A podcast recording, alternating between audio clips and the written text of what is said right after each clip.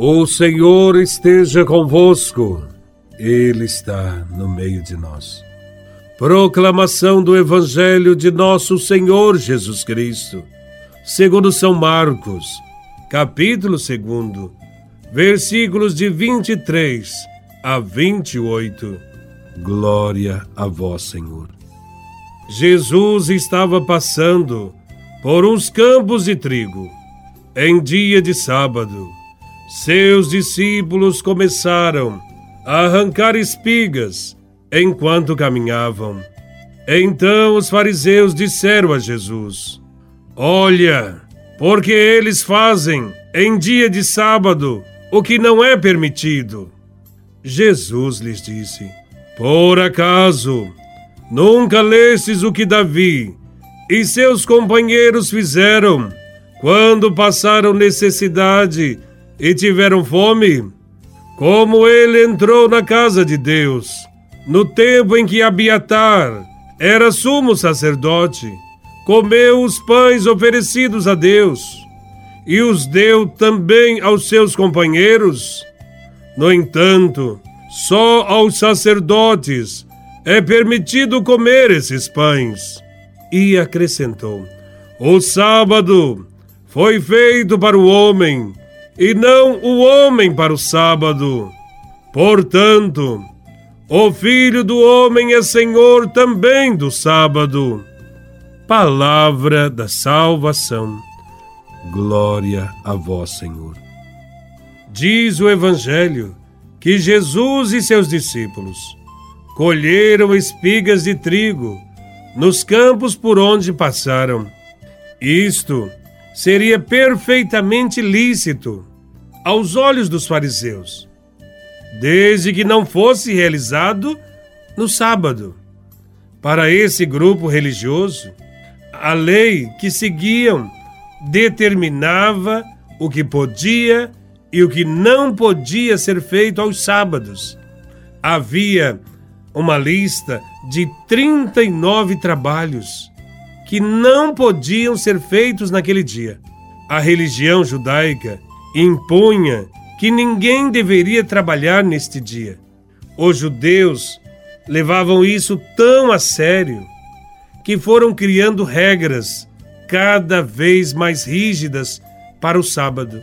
Eles instituíram para o sábado até a distância máxima permitida para se caminhar. Também proibiram o uso de sandálias que precisassem amarrar as correias. O resultado dessa mentalidade é que a religião se tornou uma coisa odiosa e insuportável. E Deus aparece não como um pai amoroso, mas como um carrasco autoritário. Dentro da lista de trabalhos não permitidos no sábado estava colher, debulhar, limpar, preparar alimentos. Era justamente o que os discípulos de Jesus estavam fazendo. E os fariseus não perderam a ocasião para questionar a atitude deles. Jesus enfrentou os fariseus, citando o exemplo do rei Davi e seus companheiros. Davi comeu os pães oferecidos a Deus numa situação de perigo de vida e não foi punido por isso. Este acontecimento também ocorreu num sábado, dia no qual os pães eram disponibilizados somente aos sacerdotes para se alimentarem. Em outras palavras, Jesus está dizendo: se Davi teve autorização para quebrar a lei do sábado, muito mais ele, o Senhor, pode fazê-lo.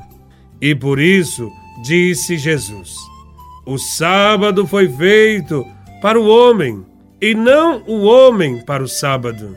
De fato, o sábado, que era para ser um dom, um presente, um dia de descanso, acabou sendo um dia de castigo, de opressão de proibições e tensões, devido à grande carga de mandamentos e preceitos associados a ele. Jesus concluiu o argumento dizendo que o Filho do Homem é Senhor também do sábado. De fato, dizer que Jesus é o Senhor do sábado e de tudo mais permite que ele diga como o mandamento do sábado deve ser obedecido.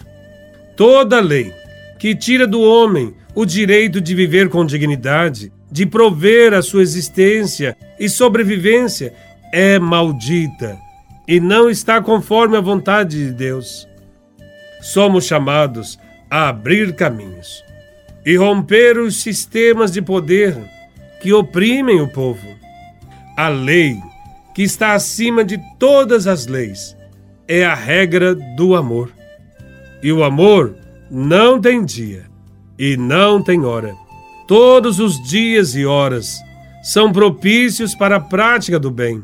Portanto, o amor é o caminho que abre à prática da liberdade em relação às restrições legais religiosas que ofuscam a vida do povo.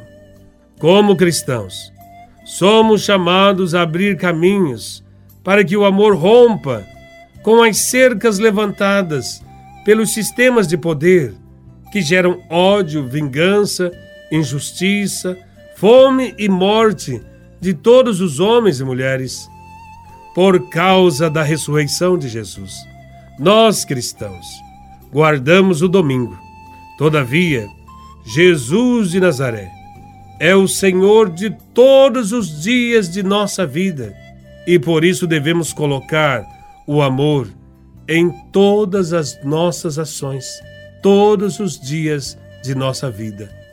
Louvado seja nosso Senhor Jesus Cristo, para sempre seja louvado.